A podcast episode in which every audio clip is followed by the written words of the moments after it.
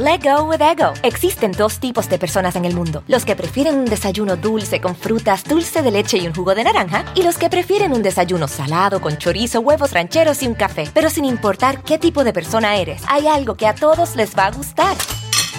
Los crujientes y esponjosos Ego Waffles. Ya sea que te guste un desayuno salado, con huevos o salsa picante encima de tus waffles, o seas más dulcero y los prefieras con mantequilla y miel. Encuéntranos en el pasillo de desayunos congelados. Lego with Ego. Con Verizon, mantenerte conectado con tus seres queridos es más fácil de lo que crees. Obtén llamadas a Latinoamérica por nuestra cuenta con Globo Choice por tres años con una línea nueva en ciertos planes al Nemery. Después, solo 10 dólares al mes. Elige entre 17 países de Latinoamérica como la República Dominicana, Colombia y Cuba. Visita tu tienda Verizon hoy. Escoge uno de 17 países de Latinoamérica y agrega el plan Globo Choice elegido en un plazo de 30 días tras la activación. El crédito de 10 dólares al mes se aplica por 36 meses. Se aplica en términos adicionales. Se incluye hasta 5 horas al mes al país elegido. Se aplican cargos por exceso de uso. Ok, Martita. Jordi. Ah, sí. ¿Quién pregunta? Tú, tú dispara, tú dispara. No, no, dime. Te iba a preguntar qué te da mucho miedo. O sea, evidentemente eres una persona que ha estado frente a cosas paranormales y te has curtido en eso. Pero ¿hay algo dentro de lo paranormal que te dé mucho miedo a ti? A mí todo. Todo. Pero o sea, ti, completamente todo. Sí, a mí cualquier cosa extra normal me da miedo. Me, acuerdo que hubo una época que, que en la casa, en, en una casa donde vivía con mis hijos cuando eran chiquitos, eh, en, el, en un cuarto se prendían los juguetes, ¿no?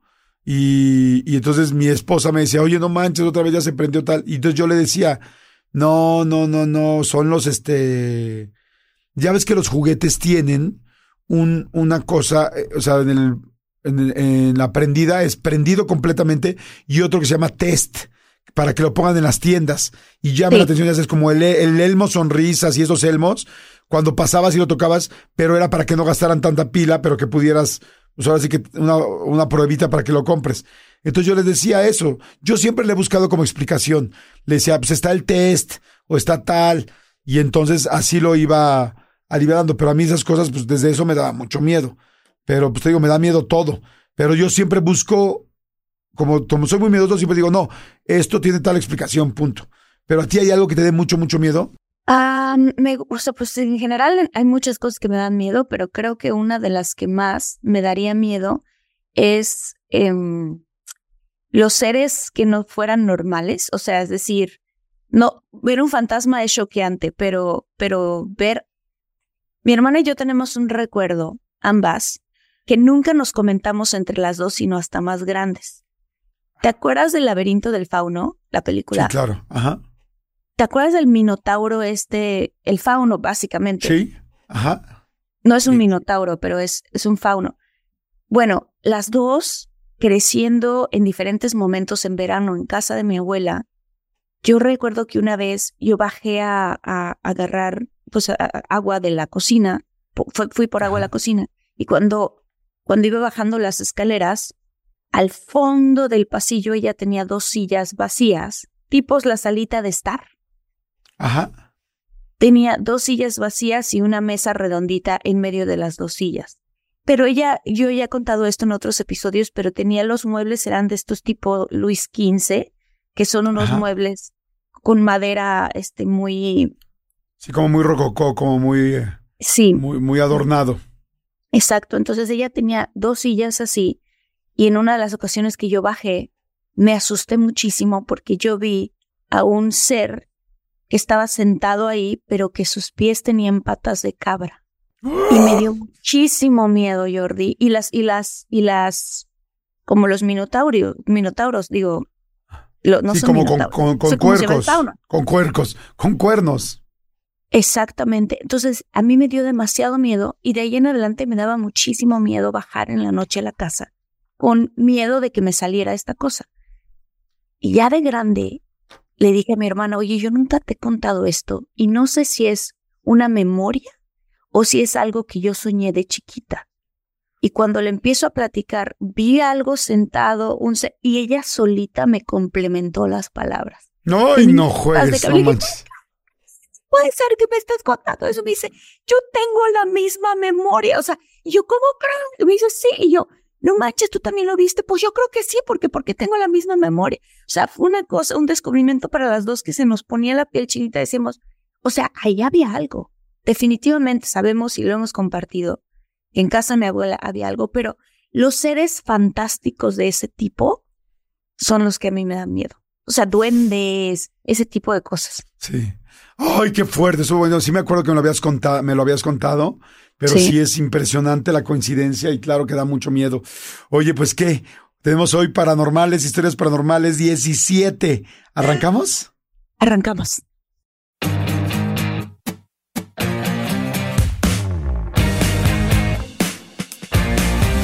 Hola muchólogos y muchólogas, yo soy Marta Higareda y aquí estoy muy feliz con Jordi Rosado, ¿cómo están muchólogos? Los adoro. Y hoy tenemos un episodio especial e increíble, me da muchísimo gusto porque vamos a recibir, vamos a tener aquí de invitado a una de las personas que conozco que escribe de terror de una manera increíble, que nació realmente con el terror porque lo ha acompañado toda la vida. No conozco a mejor lector que, este, que yo tenga cerca y de todo, porque lee de todo, pero especialmente de terror y de, y de todo ese tipo de temas. La verdad, llevamos muchos años trabajando juntos, lo conozco y lo quiero mucho y, y pues le va increíble con sus historias. Y yo siempre le digo que va a ser un autor muy importante internacionalmente porque es fantástico. Y estoy hablando de Chris Durden. Mi querido Chris, ¿cómo estás? Qué padre que estás aquí con nosotros, con Martita y conmigo. ¿Qué tal, Chris? Amigo. Bienvenido.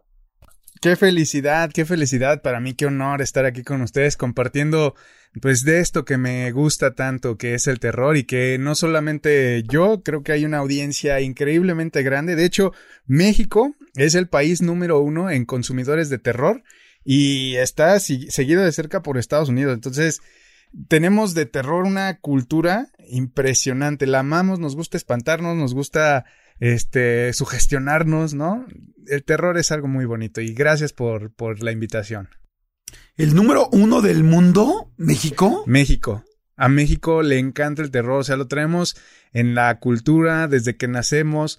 Eh, a nosotros que nos tocó eh, todavía el tiempo de la radio, desde la mano peluda, ¿no? Entonces, yo, nosotros crecimos con la voz de Juan Ramón Sáenz, con las historias que la gente descolgaba el teléfono, marcaba y le contaba. Este, y, y, tenemos no solo eso, ¿no? Que hablo de lo que vivimos de manera co como contemporáneo, sino hacia atrás, las historias de contadas de boca en boca de los abuelos, ¿no? Historias de terror de prehispánicas, ¿no? De los eh, ciguateteos, brujas, las lloronas, o sea, hay infinidad de cosas en nuestra cultura, el Día de los Muertos, ya saben que incluso es una frase como muy conocida esta de el mexicano hasta de la muerte se ríe, ¿no? Y es porque tenemos las calaveritas literarias, o sea, nuestra cultura es terror. Claro. Sí, alguna vez escuché que cuando llegan los extranjeros, no sé si me lo contaste tú, Martita, que de repente dices, ¿no quieres pan de muerto? No mames, pues obvio, no, cabrón. O sea, ¿quién quiere pan de muerto, no? ¿Estás de acuerdo, Marta? Sí, ¿sabes qué se me hacía? O sea, se me hacía muy chistoso ya ven que yo he tenido varios novios americanos. Justamente decirles eso o darles la calaverita en el Día de Muertos se les hace una cosa muy rara. A ver, espérame, me voy a comer la calaca de mí mismo en azúcar. O sea, así de que, claro, y mira. Y, le... y te estás comiendo y dices, ¿qué estamos haciendo, no? Quizás estamos Claro. haciendo un ritual que no sabemos. Claro, y peor que nada, con el, además con, con el, este, con tu nombre, ¿no? La calaverita. O sea, pero bueno.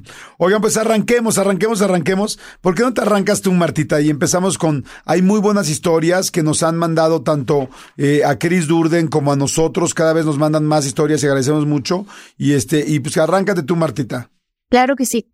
Esta historia se llama Bienvenida a la familia. Ahí les va. Hace nueve meses me junté con un chico de Veracruz, pero a su familia no le agradó nada. Pasados unos meses, mi pareja me presentó a su mamá. Desde el principio fue muy evidente que yo le caía muy mal. Siempre me hacía caras y buscaba cualquier pretexto para echarme en cara que yo no estaba a la altura de su hijo. Yo le comenté a mi pareja y me dijo que lo hablaría con ella. A los pocos días, llegó con una sonrisa de reptil y con un presente en la mano. Me había comprado unos lentes, los cuales acepté porque creí que su hijo la había convencido de llevar la fiesta en paz. Lo raro fue que en ningún momento dejó que nadie los tocara, solo yo. Los siguientes días... ¡Ay, qué raro! Qué horror, ¿no? Eso está rarísimo. Los siguientes días no lo relacioné, pero me sentía observada y algunas veces creía ver sombras con el rabo del ojo. Al ser cosas tan sutiles no le di importancia. Meses después quedé embarazada. Cuando ella se enteró, se puso furiosa e hizo un berrinche enfrente de toda la familia. Mi pareja y yo decidimos mantener nuestra distancia para que ella pudiera procesar la noticia. Pero entonces empecé a sentirme mal todas las noches. Despertaba de agitada a las 3 de la mañana. Interesante hora, ¿no? Sí. A las 3 de la mañana, con dolor de cabeza y mirando sombras por debajo de la puerta que corrían de un lado a otro por el pasillo. A veces incluso las veía al pie de la cama y ya no dormía nada. Un día, visitando a mis papás, les comenté lo que estaba pasando. En ese momento, Aún pensaba que podía deberse al embarazo y le pregunté a mi mamá si le había pasado algo así cuando ella estaba embarazada. Me dijo que por supuesto que no, que no era normal y que me llevaría con su amiga que se dedicaba a la santería. Me hizo una limpia con hierbas y me puso una pequeña figura tallada en piedra sobre la palma de mi mano. En ese momento empecé a sudar frío y no me pararon los escalofríos en todo el día. La señora me dio un amuleto y me dijo que efectivamente yo traía un muerto encima, pero que ya no tenía de qué preocuparme, no manches. No, no, no, un muerto encima. Regresé a casa muy cansada y me quedé dormida. De hecho, me dormí a las 9 de la noche y desperté hasta las 12 del mediodía. Le comenté a mi pareja lo bien que había dormido y se alegró mucho por mí. Pero por la tarde, marca la suegra y nos comenta que su hijo se empezó a sentir mal y que fue a dar al hospital. Los doctores lo estabilizaron, pero aunque le estuvieron haciendo estudios, no sabían qué le pasaba. Esa noche le comenté a la amiga de mis papás y me dijo que si no me hubiera limpiado antes hubiera perdido al bebé, pues el muerto que traía encima venía por un alma sí o sí. No. Yo no creía. Yo no creía, la verdad, y le dije que seguramente era una coincidencia que igual era infección y de ahí no iba a pasar, pues aún estaba jovencito. Dos días después nos dieron la noticia. El hermano de mi pareja falleció en el hospital. Y las enfermeras Las enfermeras estaban extrañadas porque antes de morir había aventado una cosa negra por la boca. Toda la familia quedó destrozada. Mi pareja le ha llorado mucho y yo sigo desconcertada pues ahora pienso que si no me hubiera hecho esa limpia, tal vez mi bebé o yo estaríamos en el lugar de su hermano. Jamás pensé que su mamá llegaría tan lejos con tal de hacerme daño, hacerle daño a su propio nieto. ¡Ay, qué fuerte! No juegues. Está fuertísimo. Órale, qué horror. Ay, es que asunto de la brujería y amarres y todo. Hoy vamos a hablar especialmente de la brujería paranormal, pero con brujería. Está fuertísimo, ¿no, Martita? Es súper fuerte. Christopher, ¿por qué? O sea, pero ¿qué cosas se pueden mover? ¿Por qué puede ser posible? O sea, tanto así como lograr que alguien se muera.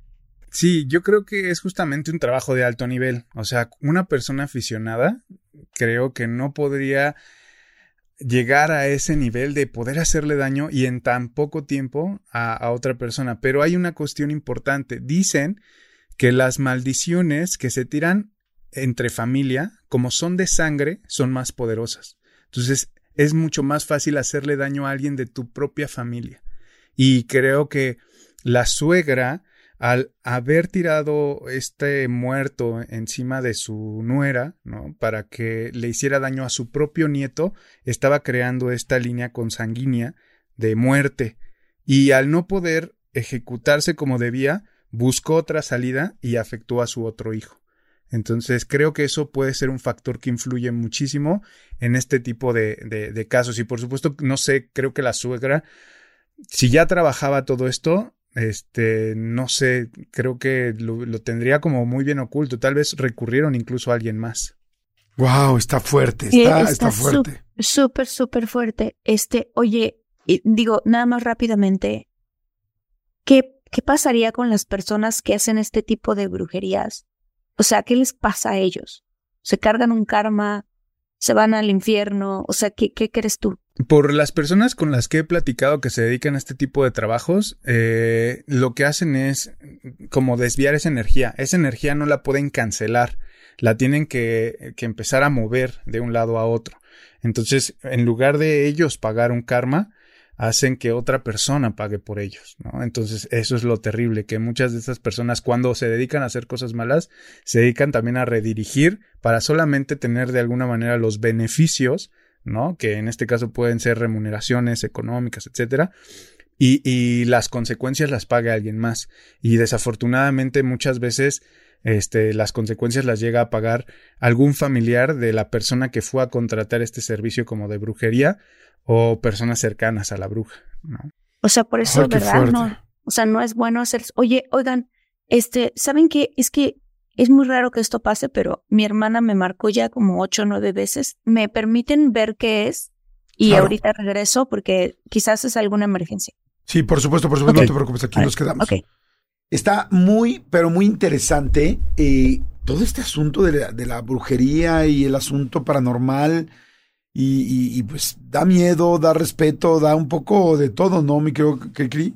Sí, yo creo que personalmente sí hay muchas energías que siento que es como esta parte de, de, el Wi-Fi, ¿no? El Wi-Fi no lo vemos, pero está ahí. Y hasta que no encuentras un aparato que codifica o descodifica esas, esas ondas, es que se puede empezar a, manipular o a ver toda esa información. Entonces, de alguna manera, creo que sí, las personas que, ciertas personas que ya tienen más experiencia trabajando con, con estas frecuencias, estas energías, estas vibraciones, eh, pues sí pueden de alguna manera influir un poquito en la, en la realidad. También habrá de que personas que son buenísimas haciendo esto a personas que estarán en pañales, ¿no?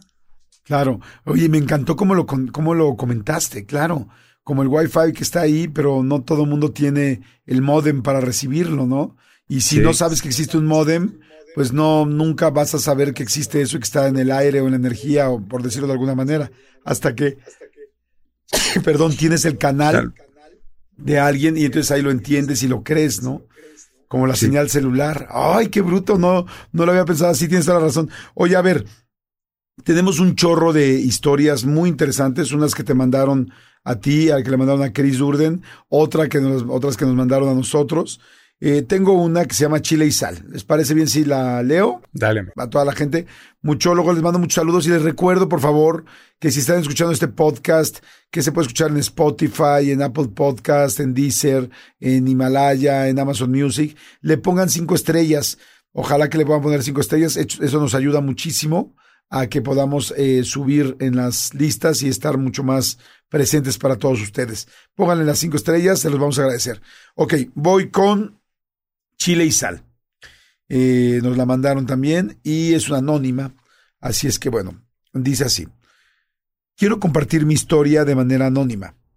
Corría el año de 1980 y en la colonia donde vivía mi abuela, que en paz descanse, había varios tejabanes y el de mi abuela era uno de ellos, de dos aguas. A media cuadra vivía una señora que tenía fama de ser bruja y hacer magia negra. Mi mamá cuenta que por alguna razón la mujer le tenía mucha envidia a mi abuelita, y hubo un tiempo en que siempre se paraban guajolotes en el techo del tejabán, arañando la lámina y carcajeándose, pero carcajeándose como si fueran personas. Pero mi abuela siempre fue de mucho temple y nunca demostró miedo, sobre todo porque era madre de nueve hijos y quería hacerlos sentir seguros y enseñarles a siempre demostrar valor. Cuenta mi mamá que mi abuela, ya harta, comenzó a poner un día, eh, una noche, perdón, a hervir agua, pero los guajolotes comenzaron a colgarse del tejabán con las patas hacia adentro como murciélago y viendo hacia adentro de la casa por la ventana. Total, en una noche de esas, mi abuela, bien agazapada, les aventó el agua caliente y le alcanzó a dar a una de las aves. Mi abuela gritó una sarta de groserías y maldiciones, y remató con una frase que se quedó grabada en la mente de mi mamá. La frase era, Mañana vienes a pedirme chile y sal. Al día siguiente, la vecina llegó temprano, cubriéndose la mitad de la cara con un rebozo. Tocó la puerta y le dijo a mi abuela, Doña Tere, vengo para que me dé chile y sal. No manches, qué cañón. Y, y este, y le dijo, sí, claro, pero muéstrenme la cara, ¿qué pasó? Dijo mi abuela. Cuando se descubrió, tenía la mitad de la cara quemada. Mi abuela le dio el chile y la sal, y de ahí en adelante ya no se volvieron a parar en el Tejabán las brujas. De hecho, no volvimos a tener ningún incidente con ellas. ¡Uy! Está fuerte. Sí. Está fuerte porque eh, veo, veo que las brujas se representan mucho con los guajolotes, ¿no? Este, sí, sí, con, con unas ciertas aves, ¿no? Que, que la gente cree que son como guajolotes. En algún otro momento también ha tocado que la gente piense que son tecolotes. De hecho, hay muchas comunidades hoy en redes sociales, podemos ver muchas publicaciones que justamente hablan de que no es eh, correcto que apedreen eh, tecolotes, que ah, ciertos tipos de búhos que son aves muy grandes, incluso hay unos que parecen tener cara de mujer, este, como de señora, como de viejita, están muy curiosos, muy bonitos, y la gente de los pueblos, desafortunadamente, en, en, estas creencias, los apedrean. En realidad son, aves de, esas zonas. Entonces, sí, sí es común que se diga que existe cierto nahualismo, ¿no? Cierta capacidad de cambiar de forma, de transformarse o en animales, en vapor o en bolas de fuego. Entonces, los más comunes son animales, ¿no? Desde un perro gigante, este, las, la, los, los guajolotes, los tecolotes, este, y, e incluso cerdos, ¿no? También cerdos y cabras es algo que se cuenta mucho que, que, que se puede convertir en un nahual, ¿no? Una bruja. Entonces, sí. Oye, fíjate que yo eh, me llama mucho la atención esa historia porque yo de chico iba mucho a un pueblito que se llama Espinal, Veracruz, donde vivía mi abuelita. Este, este es un pueblo muy chiquito, pero yo recuerdo ver a los eh, como guajolotes que se colgaban del techo. Es algo muy extraño. Órale. O sea, no es algo, o sea, no me fue una imagen ajena, ¿me explicó? Sí. Eh, no recuerdo exactamente en qué momento tal, pero me acuerdo que, o sea, recuerdo esa imagen de ver guajolotes en el techo. No, no, no les voy a decir que con nada paranormal en ese momento, ni, ni una historia similar Claro. a la que nos estaban contando. ¿No te daban miedo, Jordi? No, me llamaba mucho la atención ver un animal tan grande colgado al revés. O sea, Wow. porque sí me acuerdo, sí me acuerdo de animales, de estos animales, pues que son del tamaño de un guajolote, grande, más, más grande que un pollo, que una gallina, este, de repente caminando en los techos. Porque sí caminan mucho en los techos, no sé por qué. Este, no sé si ahí en la casa de mi abuela había maíz, había muchas cosas. Entonces no sé si por eso buscaban el maíz. Pero de repente sí me acuerdo haber visto, o sea, la imagen de haberlos visto volteados y era como, wow, pueden hacer eso. Como que no te imaginas de entrada que se puedan sostener con las garras de las patas, ¿me explicó? Este, o cómo se están agarrando. Pero no digo, como les digo, nada, nada paranormal en mi caso, pero la imagen es fuerte, es fea. Ver a un animal, además normalmente son oscuros, este, volteado al revés, es como, bueno, volteado, es, es raro, es extraño. En algún Oye, momento y también es- yo viviendo, ajá. No, no, dime, dime. En algún momento yo también, eh, no viviendo, yendo a visitar a mis familiares de Michoacán, ellos también tenían en el patio trasero, o sea, era un super terreno y lo que hicieron fue construir casitas en todo derredor. Y en el centro, pues dejaron un super patio en el que todas las casas conectaban y había árboles, gallinas, cerdos, o sea, imagínate el tamaño del patio para tener todos los animales. Y había eh, algunos arbolitos frutales y también se subían, pero las gallinas, y a mí me daba también mucha curiosidad de, ay, mira, las gallinas están allá arriba. Y yo pues era un chicuelo, ¿no? Un, joven imberbe que jamás había ido al campo y decidí sentarme allá bajito de un árbol en una sillita a contemplar las gallinas. No, ya cuando vi estaba todo zurrado del pelo de las gallinas ahí. Sí, guaje, sí está cañón. Oye, pues bueno, a ver, entonces tenemos historia. Oye, bueno, al rato no quisiera comentar. Bueno, no, de una vez. Eh, dicen que el chile es algo poderoso para las brujas. Eh, Sí. Yo no, o sea, que, que, que, que el chile es poderoso para las brujas porque se parece al fuego y que lo usan para las curaciones. Yo la Sí, verdad sí. es que no lo sé, pero lo estaba leyendo eh, y, o sea, digo, no me consta, quiero decir, porque he tenido oportunidad de entrevistar a varias brujas y tal, pero nunca les he preguntado del chile. ¿Tú sabes algo de eso? Sí, es en realidad algo que se cuenta. O sea, eh, igual hay muchas cosas de brujas que tienen que ver justo con nuestra cultura y que van un poquito más para atrás, ¿no? En este sentido, el chile, que, que es algo que ellas utilizan para curar, para para, para curarse ellas, ¿no? Por, por lo mismo de esta sensación de quemar, entonces se asocia un poquito con, con el fuego, con todo eso. Igual la tierra de panteón, ¿no? Que las brujas no pueden entrar a panteones porque es tierra santa, lo mismo que a una iglesia, ¿no? Entonces, otro tipo de creencias que también van por ahí por, por el poder de, de la tierra, o sea, para nosotros no tendría que haber ninguna diferencia de andar en la calle o entrar a un panteón, entrar a una iglesia o a un restaurante, ¿no? Para ellas sí. Entonces, y otra que me da mucha curiosidad son cierto tipo de oraciones. O sea, hay oraciones que son poderosas y que ayudan a mantenerlas a raya. Y una de las más famosas, que igual si ahorita vamos avanzando en los relatos, ah, es una que este, justo se llama Las doce verdades del mundo. Y es muy, muy famosa entre las personas que se, que, que saben cómo mantener a las brujas a raya. Ah, caray, no, no, no la sabía. Pues si quieres adelante, el relato que quieras, amigo, y ahorita seguimos. Venga. Perfecto. Pues justamente me voy a ir con una que trae esta oración que, les comento y se llama El cazador de brujas. O bueno, por lo menos así la hemos titulado por aquí, ¿no? Entonces, igual es una historia de, de un suscriptor y esto dice, de joven viví con un tío y su esposa. Mi tío no tenía miedo a nada, solo a Dios. Acababan de ser papás cuando una mañana mi tía le comentó que en las noches se escuchaba cómo arañaban el techo. Mi tío le dijo que eso sin duda era una bruja y que esa noche le tendría una sorpresa. Se montó en su caballo y se fue a la iglesia del pueblo a conseguir una cuerda del campanario y a bendecir su machete.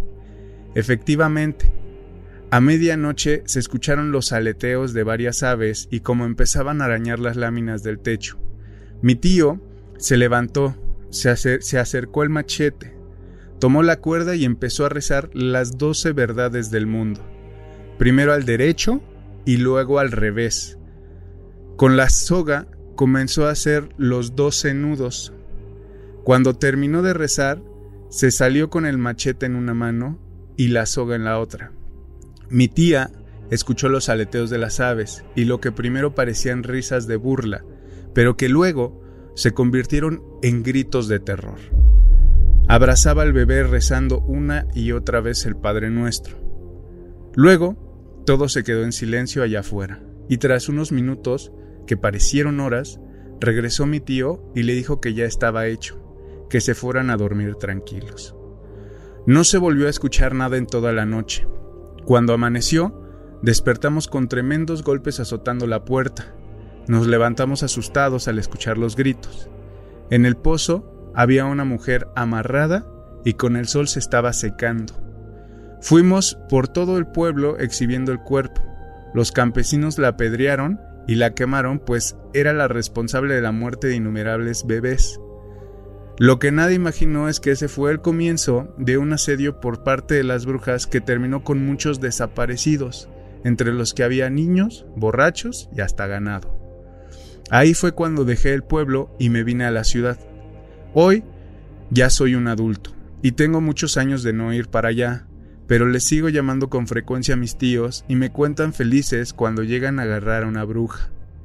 Al final de cada llamada siempre me advierten que no vaya a verlos, porque son rencorosas y nos pueden costar caro la, la visita.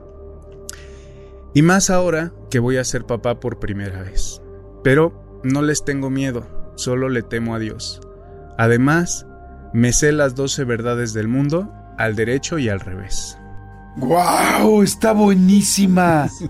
Está buenísima, me encantó. O sea, y está fuerte, muy fuerte. Sí, ¿sabes? ¿Sabes qué me preocupa? Que, que de pronto el tío se salió a matar unos guajolotes y a la mañana siguiente hay una señora colgada en el pozo. Y es como de, oye, oye. ¿En qué momento pasamos de esto a esto otro, no? A mí, ¿sabes qué me sorprendió también? Ajá, sí, sí, sí. Que me sorprendió la, este asunto que nunca lo había pensado, de que alguien vaya, el número 12, y que alguien vaya, por ejemplo, en un pueblo, a bendecir su machete. O sea, como que normalmente siento que el machete es algo pues para matar, es algo para cortar. Digo, podrías bendecirlo pues quizá para la pizca, para la, para, para la siembra, para la cosecha. Pero, pero decir bendice mi machete es como tener un arma blanca doble, me explico, es como un arma, pero además bendecida, pero además, y, y, me parece que sí debe ser cultura de muchos pueblos. Y la verdad yo nunca había escuchado de esto, pero me parece, me hace mucha lógica con lo que podría pasar en un pueblo, ¿no? Sí, sí está muy, sí se me hace fuerte y también de alguna manera me gusta mucho la figura de este héroe del pueblo que es un hombre que se sabe las doce verdades del mundo al derecho, al revés, y además, justo, no sé si notaste que hay una parte en la que se habla de una soga. La, la, lo que he ido investigando es que estos lazos o estas sogas y pueden incluso ser rosarios y cada cuenta de los rosarios supuestamente tienen doce, entonces cada cuenta de los rosarios es como una de las doce verdades del mundo.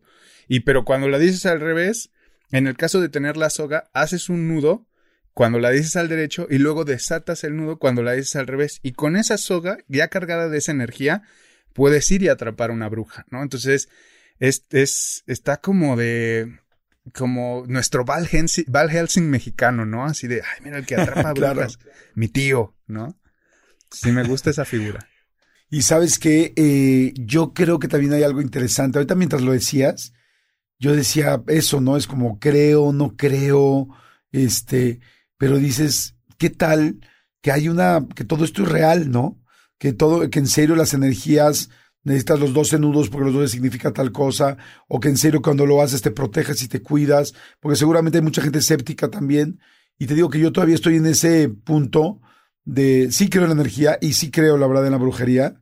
Sí creo que las energías negativas son, pero como que de repente tantas cosas, tantos elementos funcionarán, ¿por qué funcionarán?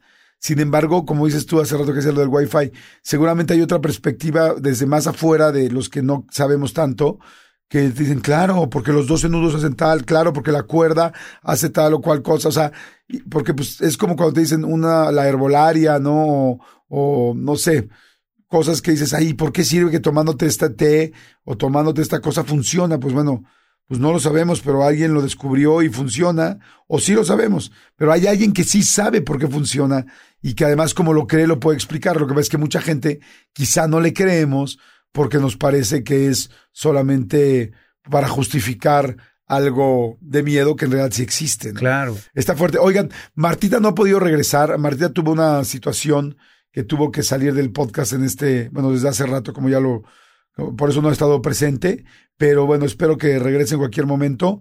Eh, pero aquí, bueno, seguimos grabando y sigue muy interesante todo el, todos los relatos. Eh, a ver, aquí tengo otro. Échale. Que se llama, eh, también es anónimo y también nos lo mandaron. Y la pregunta, bueno, el título es Me están trabajando, trabajando refiriéndose a la brujería, ¿no? También me pide que, nos pide que sea anónimo. Y dice, hace un año terminé una relación tediosa con una persona con serios problemas emocionales. Hoy lo veo con claridad. Ella tenía una obsesión conmigo, pues a pesar de las discusiones diarias y los gritos, no aceptaba que la relación se había terminado. En una de las últimas discusiones que tuvimos, me deseó el mal con una rabia que no había visto antes. Le deseo lo peor a mi dinero, le lo peor a mi dinero, a mi trabajo, a mi salud y a mi familia. Esa fue la gota que derramó el vaso. Hice mis maletas y me fui del departamento cuando ella no estaba. Al poco tiempo me enteré que lamentablemente su mamá tenía cáncer. Desconozco en qué etapa se encontraba, puesto que años atrás venía presentando síntomas de una enfermedad que no lograban identificar los doctores. Let go with ego. Existen dos tipos de personas en el mundo: los que prefieren un desayuno dulce con frutas, dulce de leche y un jugo de naranja, y los que prefieren un desayuno salado con chorizo, huevos rancheros y un café. Pero sin importar qué tipo de persona eres, hay algo que a todos les va a gustar. Los crujientes y esponjosos Ego Waffles. Ya sea que te guste un desayuno salado, con huevos o salsa picante encima de tus waffles, o seas más dulcero y los prefieras con mantequilla y miel. Encuéntranos en el pasillo de desayunos congelados. Lego with Ego. Con Verizon, mantenerte conectado con tus seres queridos es más fácil de lo que crees. Obtén llamadas a Latinoamérica por nuestra cuenta con Globo Choice por tres años con una línea nueva en ciertos planes al Nemery. Después, solo 10 dólares al mes. Elige entre 17 países de Latinoamérica como la República Dominicana, Colombia y Cuba. Visita tu tienda Verizon hoy. Escoge uno de 17 países de Latinoamérica y agrega el plan Globo Choice elegido en un plazo de 30 días tras la activación. El crédito de 10 dólares al mes se aplica por 36 meses. Se aplica en términos adicionales. Se incluye hasta 5 horas al mes al país elegido. Se aplican cargos por exceso de uso. A los pocos meses de terminada esa relación, cuando mejor me comenzaba a sentir, me despidieron de mi trabajo y el poco dinero que me dieron de finiquito no me rindió nada. Me puse a buscar trabajo, pero en, ningún lugar me contrataban. Y en el único en el que me dieron una oportunidad fue clausurado a las dos semanas. Uy, suena fuerte. Dice, en ese tiempo mi papá comenzó con malestares severos en el estómago y para respirar. Los médicos no tardaron en diagnosticar a mi papá con cáncer. El problema es que los, los, doctores no se ponían de acuerdo si era cáncer de corazón o de pulmón. Decían que era un tipo de cáncer muy raro que no sabían cómo combatir. Cuando se decidieron a operarlo del corazón, corroboraron sus sospechas y dijeron que ya solo quedaba darle calidad de vida, pues estaba muy invadido por el cáncer. Mi papá falleció hace unas semanas. Sin buscarlo, me he enterado de que esa persona está logrando todas sus metas. Me, imagino que está hablando de la chica con la que salía, ¿no? Hoy tiene ese trabajo que tanto soñó, su mamá sigue estable y por lo que dicen está mejorando. Yo no logro estabilidad ni laboral, ni económica, ni emocional.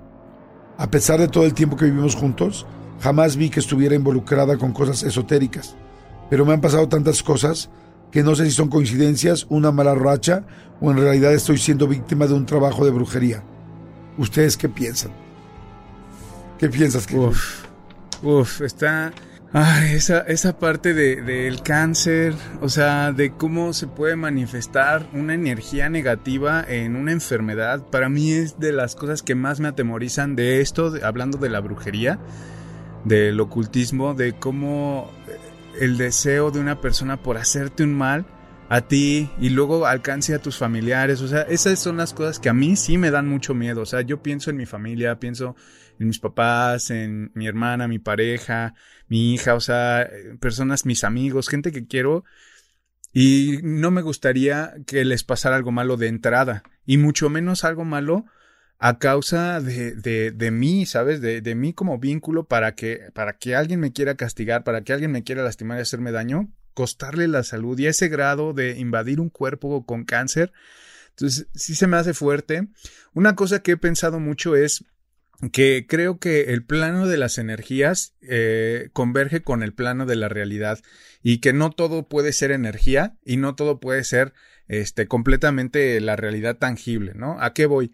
Es como tener eh, tierra, ¿no? Entonces, tú en, una, en, cierto tipo de tierra tú puedes llegar y decir, aquí en esta macetita yo voy a plantar un árbol de naranjas. Y aunque tú tengas todo el proceso científico, por decirte algo, este, hayas procurado las semillitas de la naranja en su algodoncito y luego las hayas humedecido y ya empezaron los brotes y las estás trasplantando ahora a la tierra. O sea, con todo eso, puede que la tierra no sea fértil, ¿no? Y, y, aunque se te dio en el algodoncito, no va, no va a crecer esa plantita en la maceta.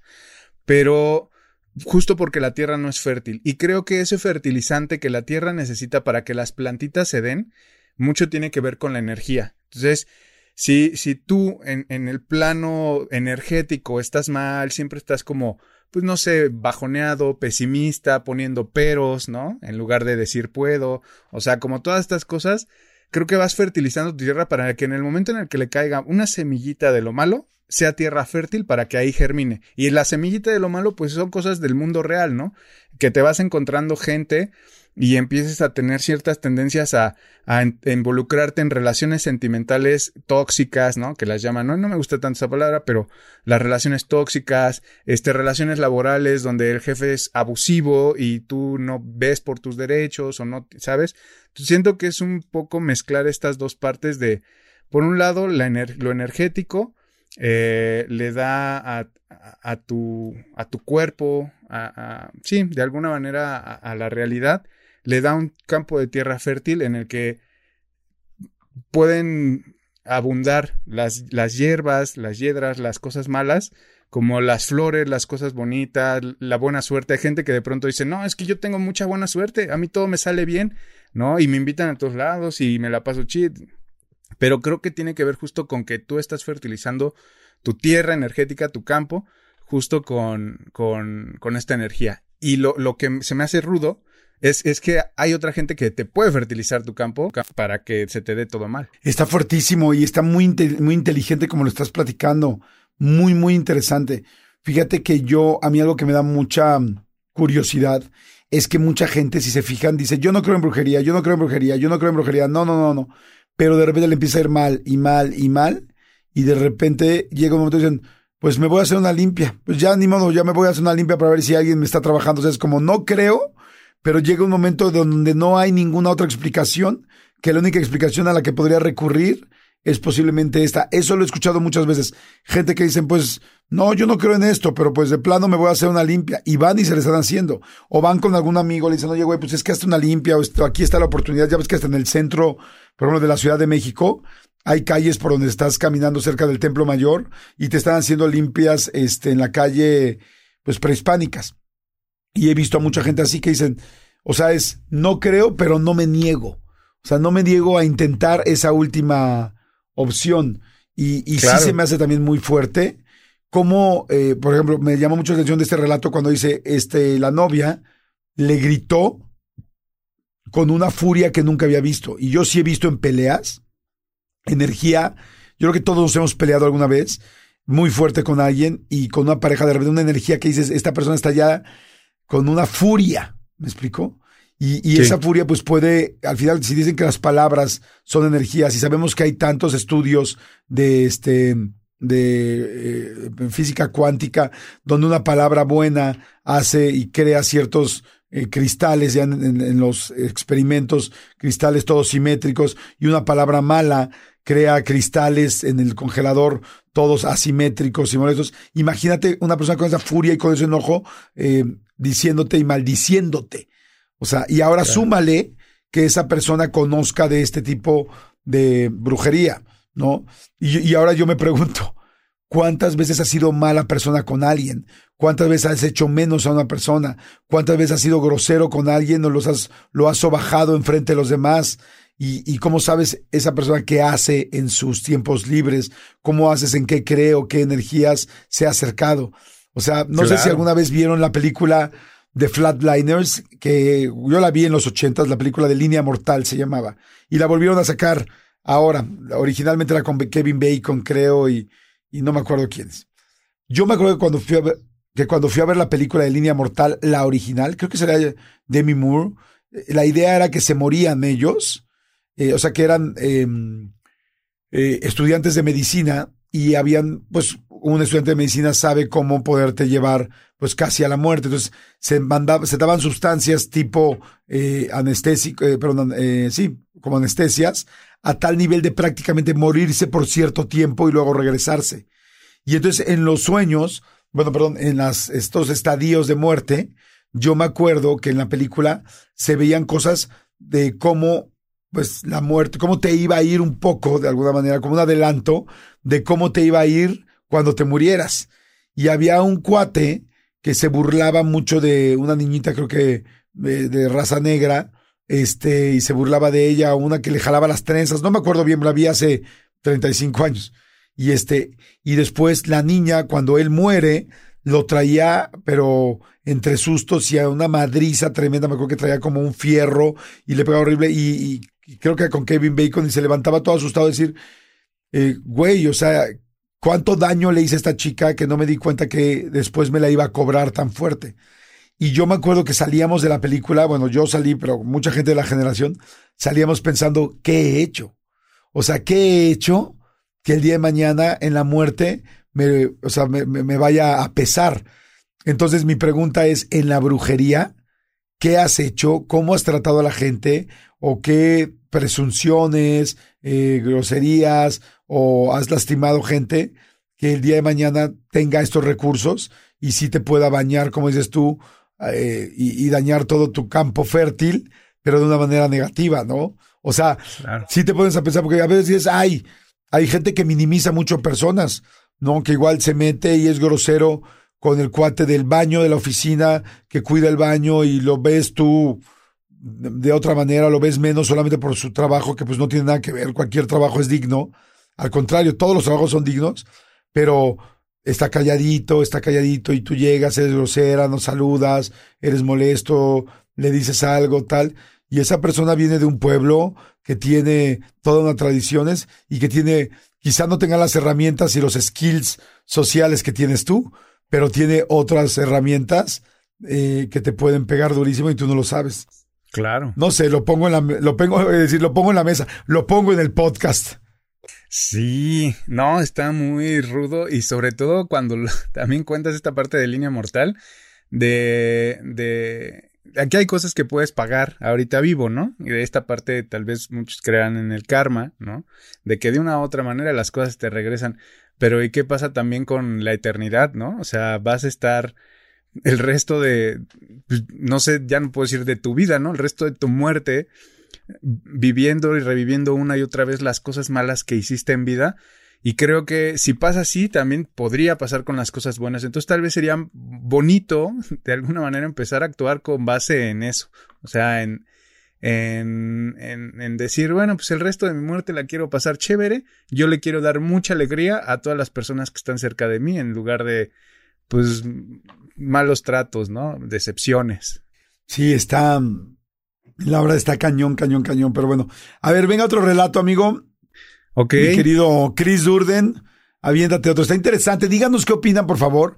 La gente que lo está escuchando en audio, les repito, por favor, pongan las cinco estrellitas si están en Spotify para que podamos subir siempre de y estar en los mejores números en las listas. Se los vamos a agradecer. Compártanlo. Es muy interesante cuando comparten el podcast si alguien más les puede funcionar. ¿Y qué opinan? ¿Qué opinan de la brujería? La gente que lo está viendo en YouTube, en YouTube pueden poner comentarios. Me encantaría, bueno, siempre vemos los comentarios, tanto Marta, yo, Armando, el productor, y en ese caso, Chris Durden también los va a estar viendo de qué opinan sobre todo esto. Pero bueno, vámonos con el siguiente. Perfecto. El siguiente, eh, de alguna manera, se llama Confesiones de una bruja. Lo hemos titulado de esa manera por acá. Y dice así. En todos los años que llevo trabajando la brujería y las magias, siempre llegan a mí personas desesperadas que, en su afán de regresar al ser amado se olvidan de sí mismas, sin importar lo que pueda pasarles. Y si bien haces los rituales de Internet o de los libros, eso no te hace una experta, ya que ahí jamás te mencionan las consecuencias de realizar un hechizo, ya sea de forma correcta o no. Una noche llegó a mí Rosa, una mujer que lo tenía todo al lado de José, el cual era un hombre de campo que se dedicaba a trabajar y a su familia. Pero al entrar en crisis y ver la escasez de dinero, no le quedó de otra que emigrar a los Estados Unidos, donde al principio todo iba bien, pues se hacía cargo de su familia. Al paso de seis meses, José ya debía de regresar, pero no lo hizo. Le llamó a Rosa y le dijo que prefería quedarse, aunque fuera de ilegal, para no poder, para poder darles una vida mejor. Ella, pese a su desconfianza, aceptó. Después de tres años, José ya no era el mismo. Ya no se hacía cargo de Rosa ni de Elvira, la pequeña hija que dejó. Y Rosa tuvo que trabajar para sacar adelante a su hija. Los rumores en el pueblo crecían y decían que José se había quedado en el norte porque se había enamorado de una mujer rica que le estaba dando todo lo que no tuvo en su vida. Rosa acudió con una bruja en su pueblo, la que por medio del tarot le dijo que José no volvería por voluntad propia y que lo mejor era que se olvidara de él, porque si él regresaba nada iba a ser como antes, puesto que en él ya no había amor para ella. Fue tanto su coraje y su obsesión que comenzó a leer libros de hechicería y encontró uno que le decía que regresaría al ser amado en poco tiempo. Se compró lo que decía y fue al panteón cercano a realizar su debut de bruja. Y vaya forma de debutar, sin preparación, sin protección, sin nada, solo el corazón herido y el despecho. Me contó que comenzó marcando el pentagrama y poniendo los cirios negros y rojos que la receta decía. Y comenzó a realizar el conjuro sin darse cuenta de que su pequeña la había seguido. En el momento del verso culmine del conjuro, la niña gritó, Mamá, que ella se desconcentró y tiró todo lo que tenía y dejó ahí las velas consumiéndose porque la pequeña se espantó al ver a su mamá. Desde esa noche Rosa no tuvo paz. Cuando llegó a mí a los tres meses me contaba lo que, lo que vivía. Ruidos por la noche, aullidos que no la dejaban dormir, no descansaba como debía y la niña no quería dormir. Soñaba con un perro negro que le arañaba la cara. Ella se acercó a mí por un grupo que tengo. Al verla supe que ni había cerrado el ritual, ni lo había hecho de forma correcta al haberse visto interrumpida por su hija, y ahora ambas cargaban con lo que se llama rebote energético. Tuve que hacerles muchos despojos y otro tipo de limpias para sacar lo que se habían traído del panteón, y de su mal hechizo en el afán de regresar a un hombre que la deslumbró y se olvidó de ellas. Hoy Rosa se ha dado la oportunidad de ser estilista de belleza, su hija ahora tiene 10 años y es una pequeña muy inteligente. De José no quiere saber nada más. Esto está basado en hechos reales. Wow. ¿Sabes qué? Que está... Mm, yo sí es algo que creo que hay que tener mucho respeto y mucho cuidado. Y es, el otro día estaba en una cena hace poco y unas amigas dijeron, estábamos hablando de lo paranormal y estaban hablando de estos episodios. Y unas mujeres, unas amigas dijeron, oigan, este, vamos a jugar Ouija. Y yo les dije, a mí no me gusta. O sea, les dije, ¿saben que a mí no me gusta? Me dijeron, ay, no manches, no pasa nada. Dicen, es una de una Ouija de esas este, que venden en Sanborns, así Monte Carlo. Bueno, no sé si las venden en Sanborns ahora, pero te acuerdas que antes eran como de un juego de mesa, ¿no? Así como Monopoly, Maratón y la Ouija, ¿no? Que las vendía la misma compañía. Y este. y este, y yo dije, yo nunca he jugado a misa en serio, le dije, en serio. Me da lo mismo, o sea, digo, yo sí creo que uno abre puertas, que uno abre ventanas en otras dimensiones, de otra manera, en eh, ventanas energéticas. No sé si otras dimensiones estoy hablando quizá demasiado elevado sin saber. Solamente lo que estoy diciendo es, sí creo que abres puertas y abres opciones energéticas que, que puedes luego no saber ni cómo cerrar. Si cuando una persona medita, y hay cierto tipo de meditaciones, como por ejemplo la de los viajes, este, hay como les llaman, este, los eh, astrales, con los viajes astrales, luego dicen que si no sabes regresar, que si tal. Yo siento que abrir ese tipo de cosas sí te puede, sí te puede dejar ahí. Ahí, por ejemplo, Martita eh, es muy distinta a mí. O sea, Martita ha vivido y ha sido muy sensible desde chica, pero yo siempre se los he dicho aquí, yo soy muy miedoso y yo nunca he querido abrir, este, pues esos canales que, que posiblemente después no sepa cómo cerrar. Y creo que le pasó esto a la chica del relato, ¿no? Sí, sí, justamente sin nada de experiencia se aventó a ver un videotutorial de hazlo tú mismo, eh, ideas en cinco minutos y no le salió bien. También, este, oye, ¿y qué pasó esa noche? ¿Sí jugaron a la Ouija tus amigas? No, no, no, esto fue hace unos días. Y, lo dijeron en una comida y dijeron, vamos a jugar ah. Ouija. O sea, vamos a jugar, a juntarnos para jugar Ouija. Les dijeron, no, conmigo no cuenten neta. Hay, hay una cosa que, que posiblemente, no sé si ya la conté aquí, creo que sí, yo creo que sí la he contado, pero si no fue como una reflexión a la que llegué hace poco tiempo. Yo, como ya les he dicho muchas, muchas veces y lo acabo de, decir, soy una persona miedosa con esas cosas.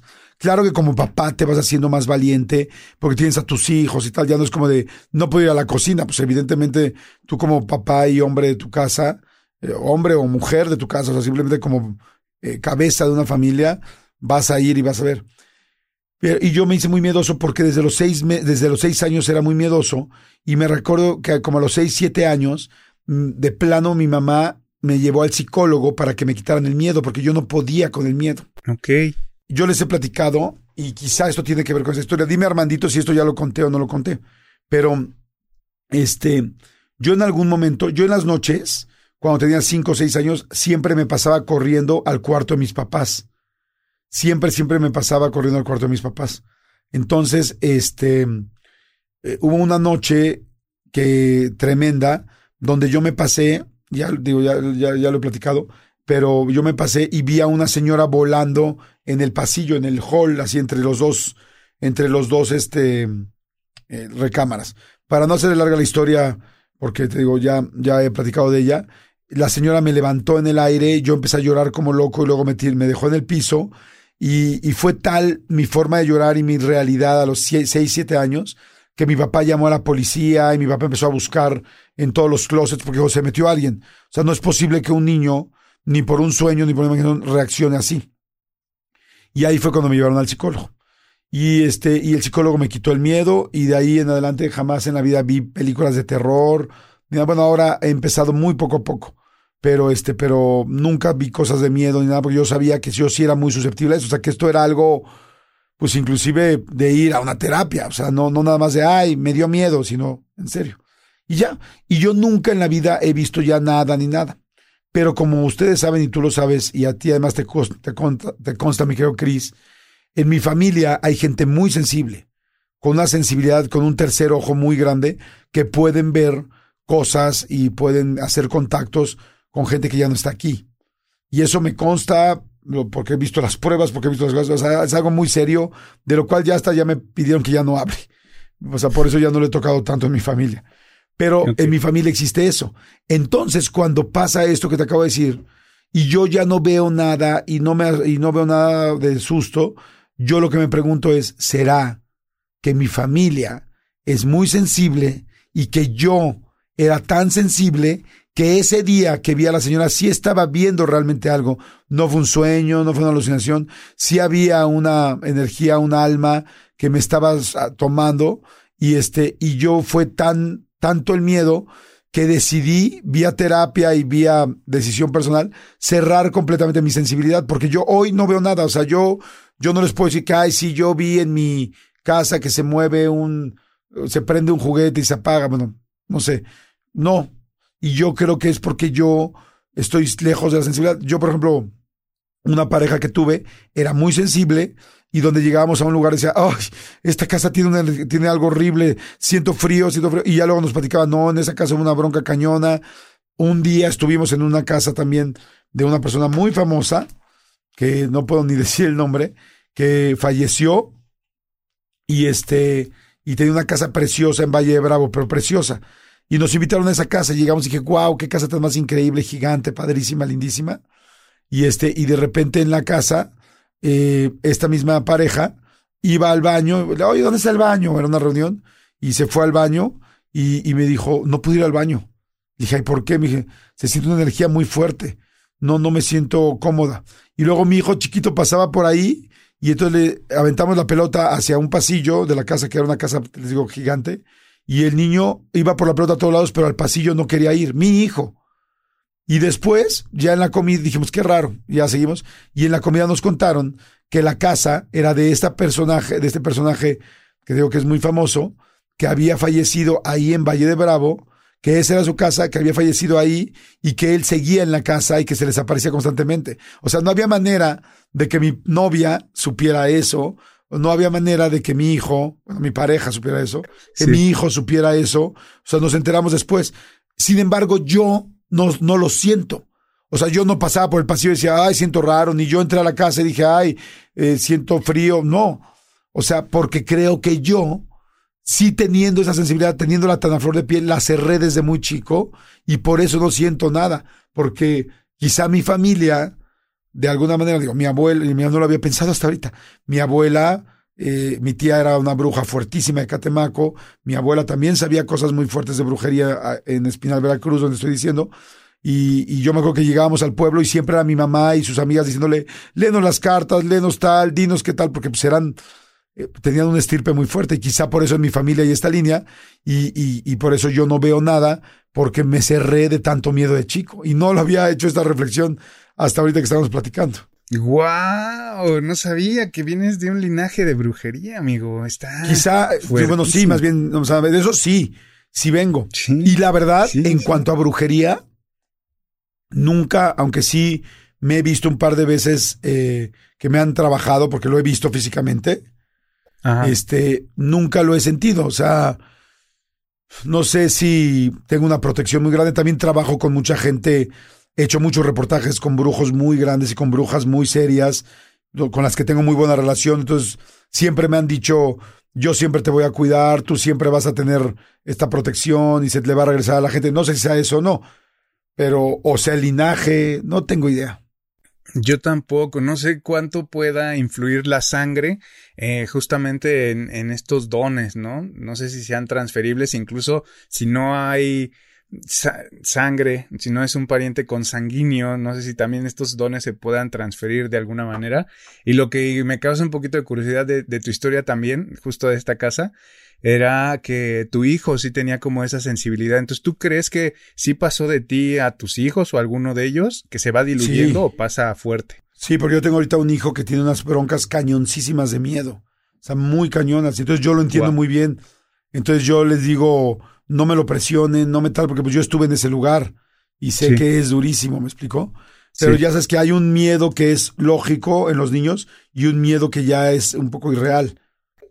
Pero te digo, sí me ha pasado que de repente también me han trabajado una vez. Let go with ego. Existen dos tipos de personas en el mundo: los que prefieren un desayuno dulce con frutas, dulce de leche y un jugo de naranja, y los que prefieren un desayuno salado con chorizo, huevos rancheros y un café. Pero sin importar qué tipo de persona eres, hay algo que a todos les va a gustar. Los crujientes y esponjosos Ego Waffles. Ya sea que te guste un desayuno salado, con huevos o salsa picante encima de tus waffles, o seas más dulcero y los prefieras con mantequilla y miel. Encuéntranos en el pasillo de desayunos congelados. Lego with Ego. Con Verizon, mantenerte conectado con tus seres queridos es más fácil de lo que crees. Obtén llamadas a Latinoamérica por nuestra cuenta con Globo Choice por tres años con una línea nueva en ciertos planes al Nemery. Después, solo 10 dólares al mes. Elige entre 17 países de Latinoamérica como la República Dominicana, Colombia y Cuba. Visita tu tienda Verizon hoy. Escoge uno de 17 países de Latinoamérica y agrega el plan Globo Choice elegido en un plazo de 30 días tras la activación. El crédito de 10 dólares al mes se aplica por 36 meses. Se aplica en términos adicionales. Se incluye hasta 5 horas al mes al país elegido. Se aplican cargos por exceso de uso había una chica que iba siempre a otro rollo. Entonces, cada vez que yo salía de otro rollo, siempre estaba afuera esperándome para tomarse una foto. Siempre en el mismo lugar, que era un este, en el estacionamiento de ahí, pues donde sales. Entonces siempre salía yo, hola, ¿cómo estás? Hola, qué lindo, tal, tal. Y me decía, hola, ¿cómo te fue hoy? Bien, pues salíamos tarde a la una y media, dos de la mañana. Siempre iba de público al programa y, y al final me esperaba ahí afuera. Oye, Jordi, una foto. Y siempre yo me tomaba una foto. Yo adentro de mi coche y ella afuera y me tomaba la foto. Y así, pero fue durante dos o tres años. Era muy, muy fan. Y este, y muy linda, pero siempre me esperaba. Yo dije, ay, qué padre, qué padre. Eh, un día me llevó un regalo, un día me llevó un regalo, ¿no? Ay, es tu cumpleaños. Me acuerdo perfecto una playera que me llevó de, ay, no me acuerdo qué marca era, pero una marca que estaba muy de moda en México, que acababa de empezar, tipo H&M y así, como, quizá era Sara, no sé. Y este, pero me encantó, me acuerdo que me encantó la playera, era azul con, con café. Y la usé muchísimo, la usaba y la usaba porque me encantaba. De hecho, la llevaba a muchos programas, estaba muy bonita. Y este, y ya. Y me regalaba cosas en mi cumpleaños y así, ¿no? Un día llegó y me enseñó un álbum. Y me enseñó un álbum y dije, y me dijo, mira nuestro álbum. Y sacó un álbum de esos, ya sabes, gruesos, este, donde todavía me imprimías la foto y la metías, ya sabes, que le levantas el, como el, el plastiquito y tiene pegamento la hoja y pegas la, y pegas la, foto. Y me enseñó, y tenía tres años y medio de fotos mías, todas en el coche igual, ella y yo, ella y yo. Yo no podía creer hasta la ropa. Decía, oh, tienes tres años de mis outfits. O sea, volteaba y decía, no mames, porque es la misma foto, en el mismo lugar, en la misma posición, pero tomado 52 veces al año por tres o cuatro años. O sea, fue muy fuerte, fue así de, ay, güey. Y me sorprendió mucho, dije, ay, no, no, no había notado que me estaba tomando estas fotos. Digo, claro, yo me las tomaba, pero pues que tenía como un registro de mi vida tan serio, que ni yo tengo, ¿no? Y ya, siguió muy linda, me dio otros regalos y un día me trajo unas flores, este, creo que era San Valentín o algo así, y me regaló unas rosas. Y dije, ay, qué linda. Llegué a mi casa y le dije a mi esposa, le dije, oye, mira, me regaló esta chava que me espera siempre afuera, estas rosas, ay, qué linda, tal X, ¿no? Y ya. Y entonces empezó a. Ya venían muy amarradas las rosas, ya ves que les ponen ligas y así. Y entonces mi esposa, en la noche, que al otro día en la mañana, porque no llegaba ya muy tarde, este, pues las empezó a abrir y a separar para poderlas poner en un, eh, en un florero, ¿no? Y entonces cuando las cortó y las abrió, adentro había una bolsita de terciopelo y adentro de la bolsita de terciopelo venía mi foto y la foto de ella amarradas y como con miel o no sé, adentro. Todo esto adentro de las fotos, pero adentro de las flores, adentro donde, pues, donde están los tallos, ¿no? Sí. Entonces sí nos hiper asustamos. O sea, y dijimos, güey, esto no está chido. Y, y la verdad, la próxima vez no le volví, agarré y, y ya cuando me, me, salía yo del coche, no le dije nada, la verdad, y porque, pues no sé, no supe cómo reaccionar. Y nada más le decía, perdón, ando con mucha prisa una vez, dos veces y ya luego ya no me paraba y ya poco a poco dejó de ir. Pero te digo que yo sí me he dado cuenta que me hagan hecho, hayan hecho algo de brujería, pero nunca he visto realmente efectos que yo diga, me está yendo muy mal o algo pasó, ¿me explicó? Sí, me estoy enamorando de esta chava, no sé qué tiene, ¿no? Que me llama la atención. Sí, o sea, no, no, no, no lo he sentido, quizá porque estoy protegido, no lo sé, ah. pero pero como dices tú, ¿qué cosa, ¿qué cosa le has hecho mala a una persona que no sabes que pueda tener estas herramientas para, para maldecirte, ¿no? Claro, y justo también, ahorita que estabas hablando de esta parte del miedo, este, y de los sustos, eh, en, la creencia de las brujas prehispánicas, o sea, había algo que aterrorizaba a toda la gente eh, en, en, esa época, ¿no? Respecto a las brujas.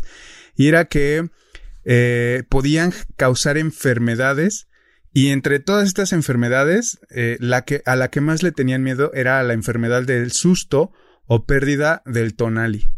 Eh, esta parte era como el tonali era el aliento vital que uno tenía. Yo lo denomino como el alma.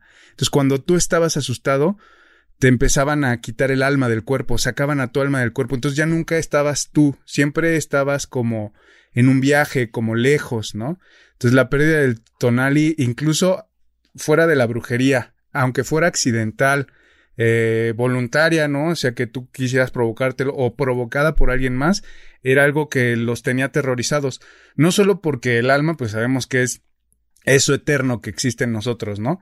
Sino porque a partir de ahí, eh, la pérdida del tonali significaba perder, empezar a, a, a tener enfermedades y paulatinamente morir. O sea, podías dejar de comer, podías dejar de tomar agua, podías, te alejabas de tus emociones, o sea, era como empezar a morir estando vivo. Entonces, por eso al susto se le tiene mucho respeto, por lo menos yo también he escuchado de que cuando alguien está espantado por alguna situación que tal vez no tenga que ver con brujería, los llevan y el padre de la iglesia te tiene que espantar a ti. Entonces de pronto te empiezan a distraer y a llevar y te dicen, no, mira, ¿cómo estás? Y tú andas espantado como en un viaje, o sea, como que estás y no estás.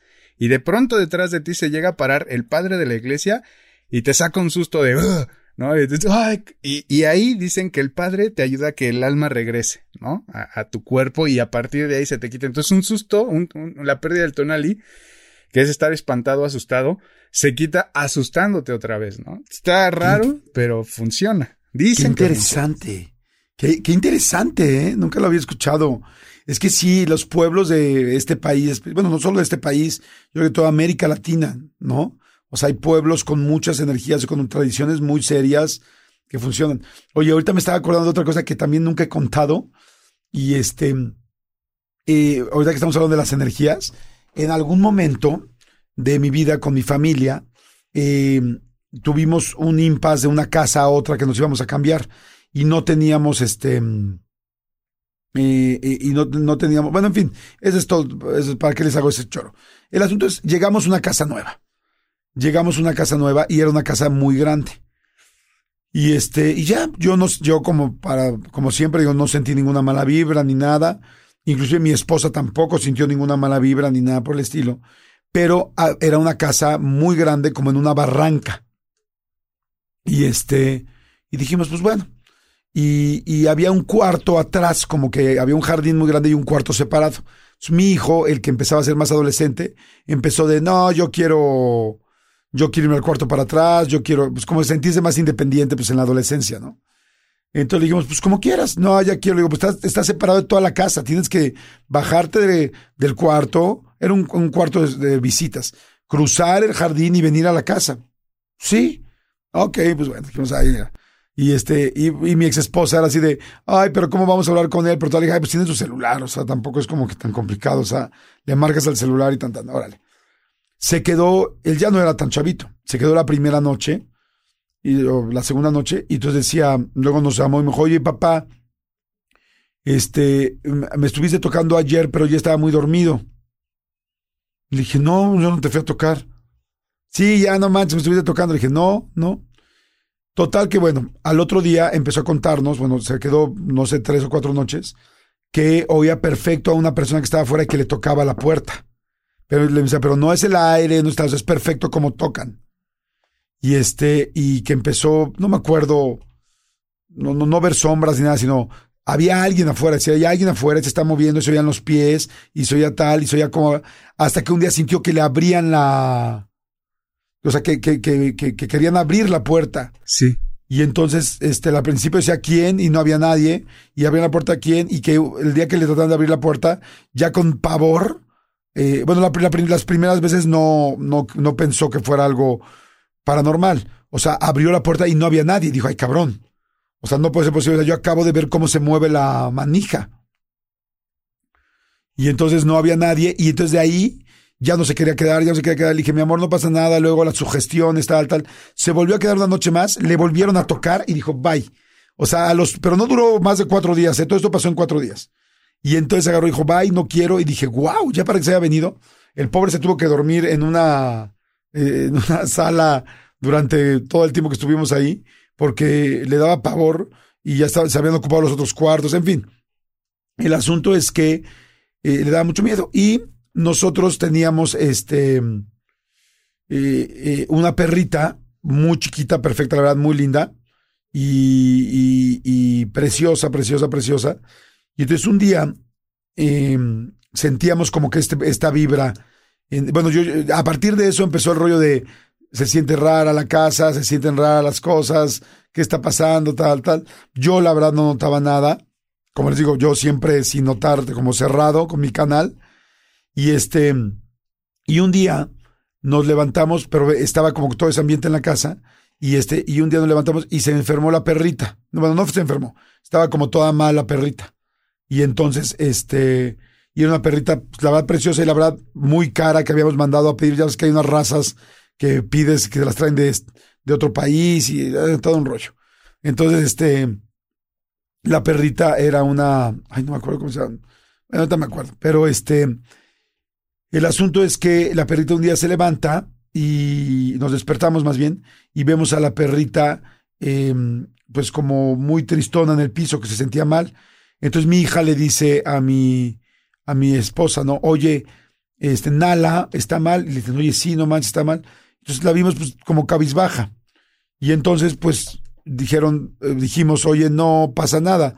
Este, oye, es que no le voy a pasar algo. Dijimos, al rato la llevamos al, al veterinario no le va a pasar nada. O sea, como todo perro, pues, se siente mal y ahorita regresamos y lo llevamos al veterinario en un ratito. Pero pues, no va a pasar de que se sienta mal un rato y tan tan. Y en la, este, mi hija, pues más chiquita, se quedó, pues ok, ¿no? Y entonces, eh, de repente llegamos en la tarde, salimos, no sé, regresamos. Y cuando regresamos, la perrita estaba muerta.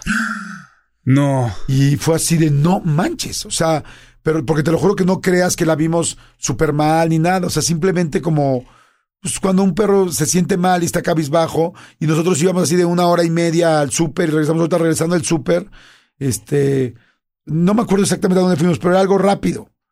Y cuando regresamos la perrita estaba muerta. Entonces fue un shock en mi familia cuando hasta la fecha no se supera y lloran todos. Por eso estaba titubeando tanto ahorita mientras lo contaba porque no quería contar algo que lastimara a mis hijos, ¿no? Porque para ellos fue así como súper, súper fuerte.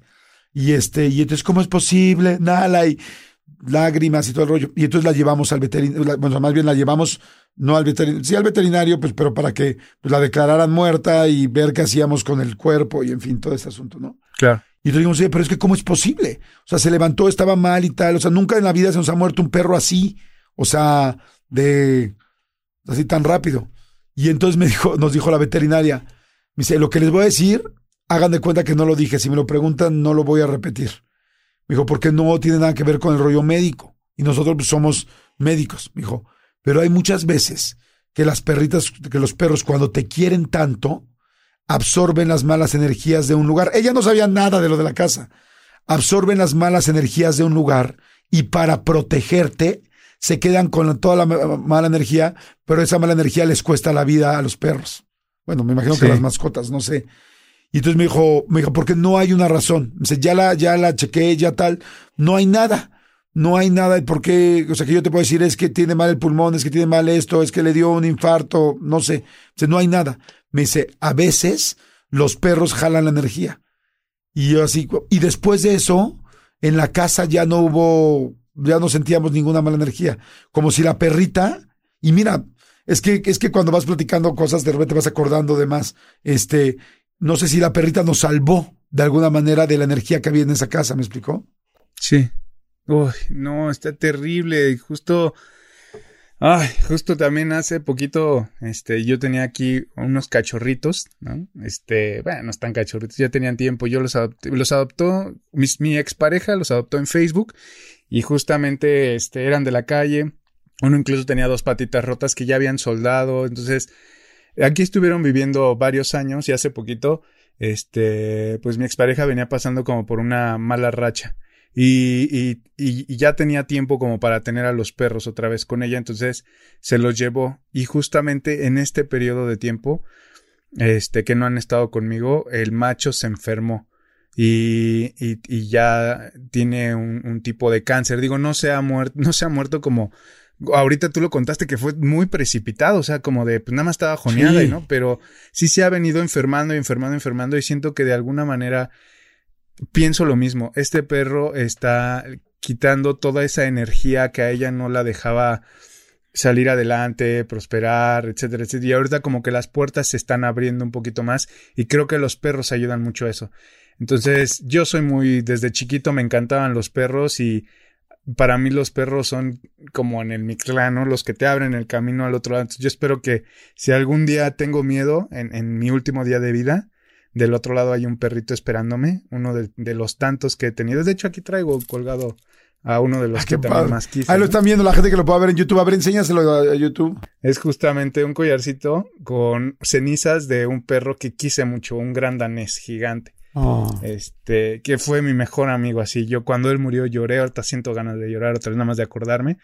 Entonces yo ah. creo que eh, tal vez en, el, en mi último momento de vida, al otro lado puede haber a Dante si siento miedo, tal vez pueda haber a Dante que me, que me puede recibir, ¿no? Entonces, yo sí creo Además, que. Además, Dante, Dante no es el nombre también de un como guía en. No, no, no Dante es el autor de la Divina Comedia. Pero no, no es también un. Eh, Virgilio. Virgilio era el nombre que acompañaba a Dante, que es el personaje también principal. Entonces, ah. lo acompaña por los nueve círculos del infierno y lo guía Virgilio. Entonces, a mi siguiente perro le pondré Virgilio. Ah. Ay, pues sí, está. Pues a ver, ¿qué opinan ustedes de los perros? Díganos, por favor, eh, pónganos este, en los comentarios en YouTube si han tenido alguna experiencia con perros.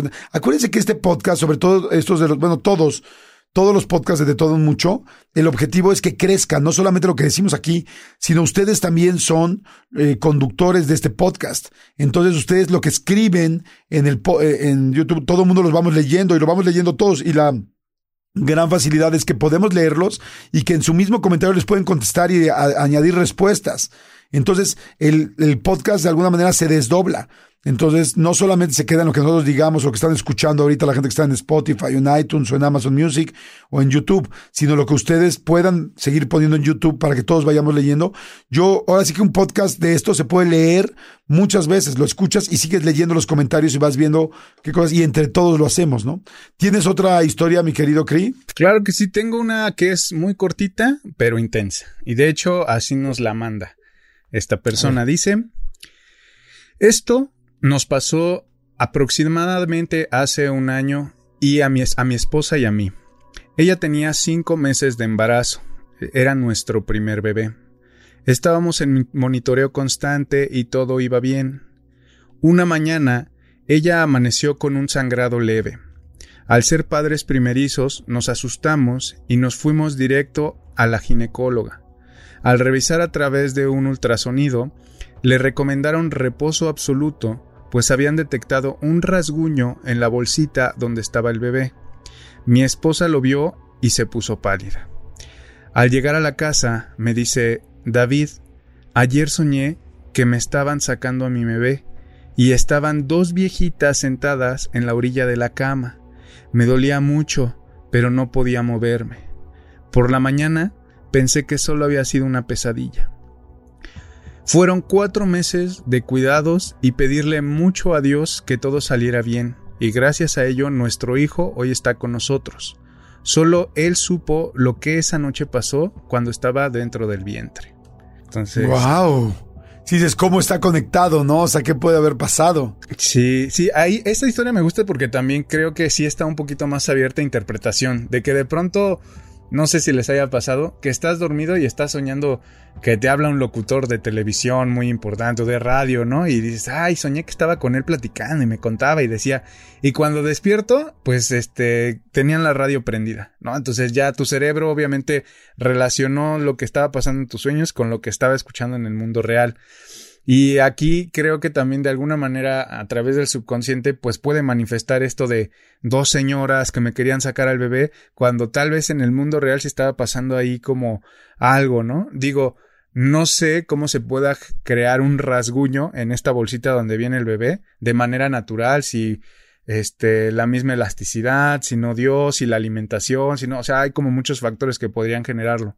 Pero sí el rollo de las, de, de a través de un sueño ver, ¿no? Algo que, que podría costarle pues la vida al bebé y que los siguientes cuatro meses del embarazo estuvieron súper tensos, este, sí, sí es, sí es atemorizante. Y más cuando con ellos que eran padres primerizos. Y sabes que eh, también acuérdate que el cuerpo somatiza muy cañón. O sea, tú puedes tener una idea en la cabeza y esa idea se somatiza y se hace realidad de alguna manera en tu cuerpo. O sea, el cerebro es tan poderoso que pues por eso crea dolores, situaciones, inclusive eh, síntomas muy serios, así como cura también, ¿no? Por eso los famosos placebos, ¿no? Claro. Estas pastillas que en realidad no tienen ningún, que, que, no funcionan, que son solamente para hacerte creer que te estás tomando algo que te va a curar y que finalmente sí te, que finalmente sí te cura, ¿no? Está, está, está cañón. Ya, ya, ya pudo regresar Martita.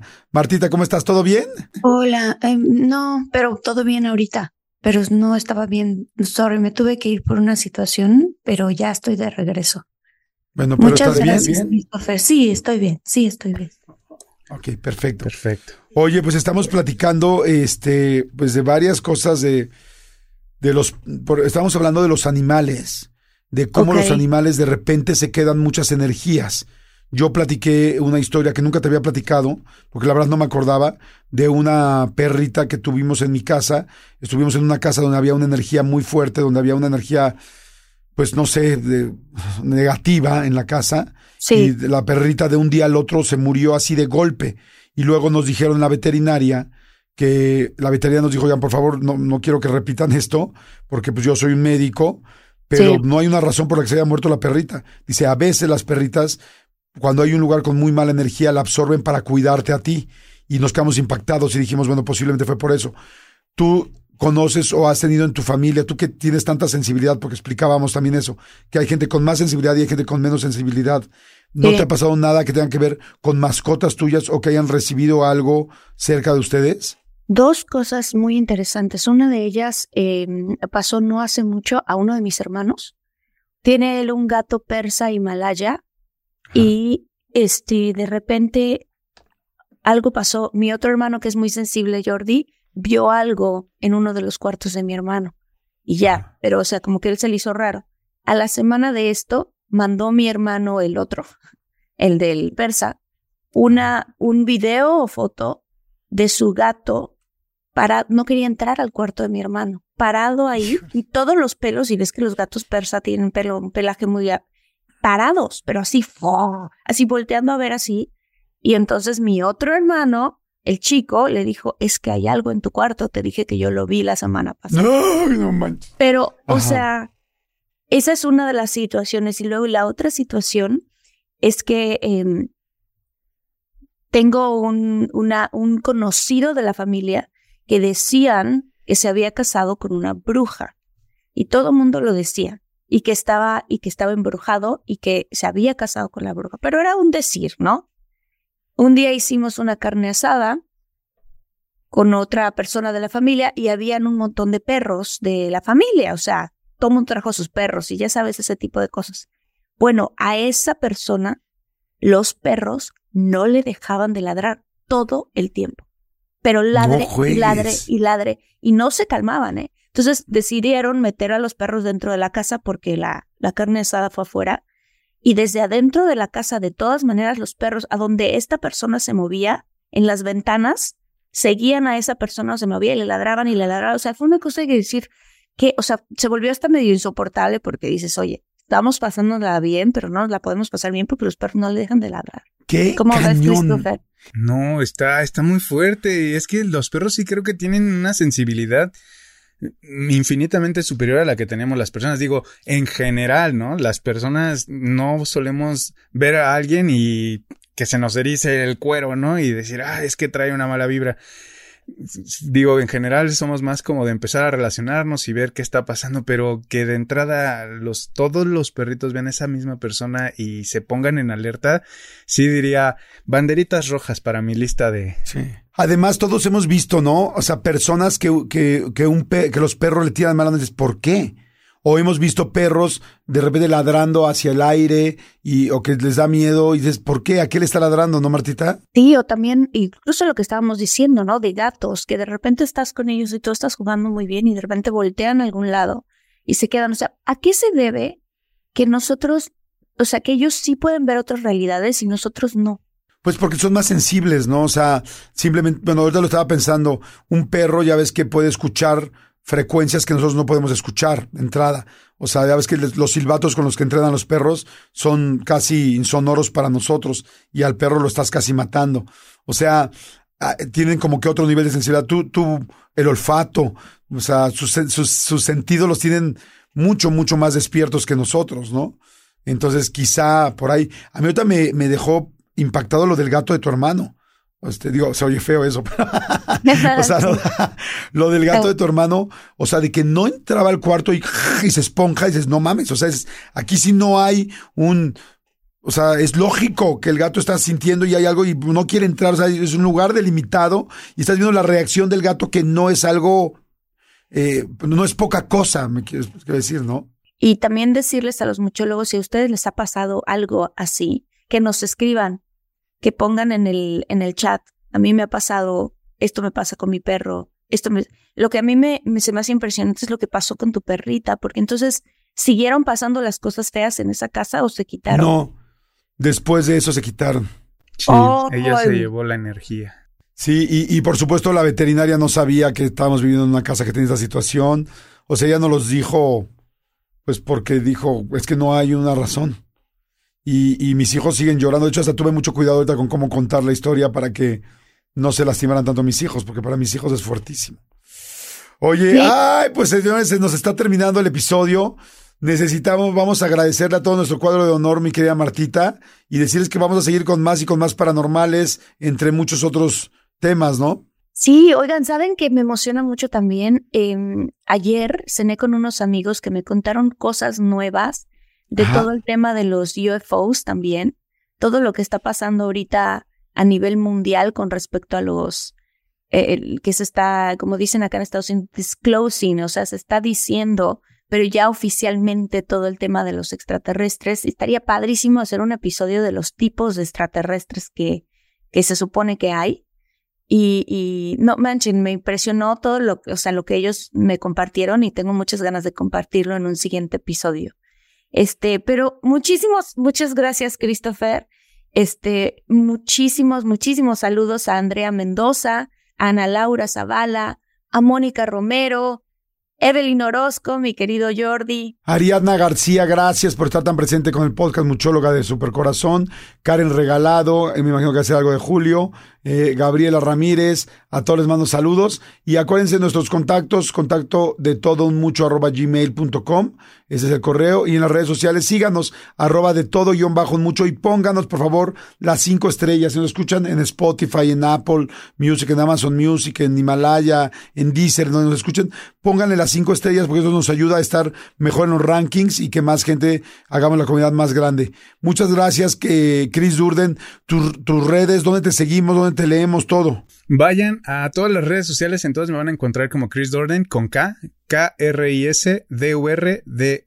Chris Durden. Y en, en, YouTube estoy subiendo dos videos a la semana, en Facebook estoy subiendo videos diario, este, en todas las redes sociales ando haciendo dinámicas, TikTok, Instagram, entonces en todos lados me van a encontrar y también tengo cuentos publicados en Wattpad y por supuesto en Amazon.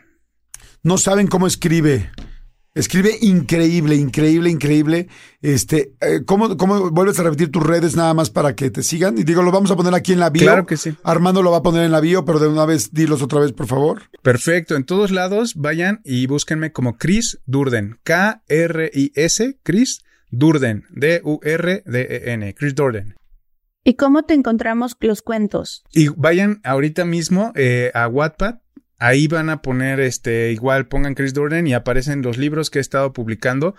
Este, los dos primeros libros son de mis favoritos porque son cuentos y los cuentos son una cosa que te avientas en un segundito, o sea, bueno, no en un segundito, pero sí en una sentada te lees un cuento siempre, sí o sí, ¿no? Que llevas de camino a una junta, en el transporte público, en el carro, en el Uber, o tienes un tiempecito libre, te puedes leer un cuentito.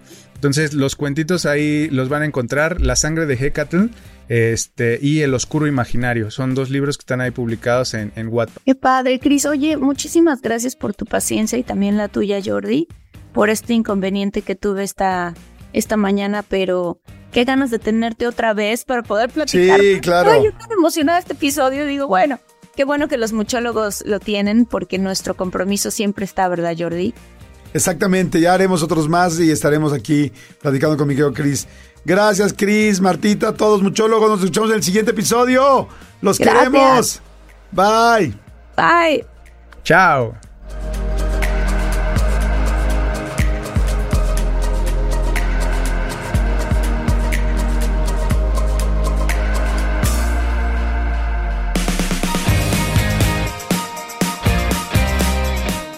Let go with ego. Existen dos tipos de personas en el mundo: los que prefieren un desayuno dulce con frutas, dulce de leche y un jugo de naranja, y los que prefieren un desayuno salado con chorizo, huevos rancheros y un café. Pero sin importar qué tipo de persona eres, hay algo que a todos les va a gustar.